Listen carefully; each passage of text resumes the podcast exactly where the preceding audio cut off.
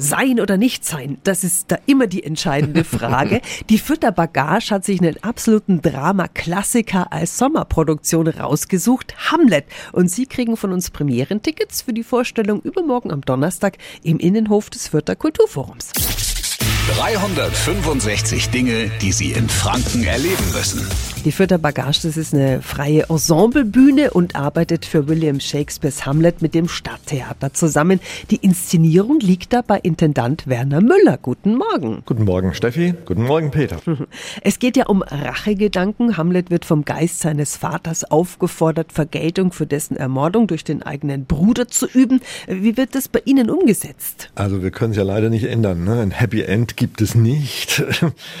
Dieser Königshof etc., der da gezeigt wird, ist Realität. Realität, die geprägt ist von Misstrauen, von ständigem Überwachtwerden, von kurzen Momenten von Liebe und von Zuneigung und von Wärme. Aber im Ergebnis, und so hat Shakespeare ja auch geschrieben, geht die Geschichte nicht gut aus. Das wird bei uns auch so sein.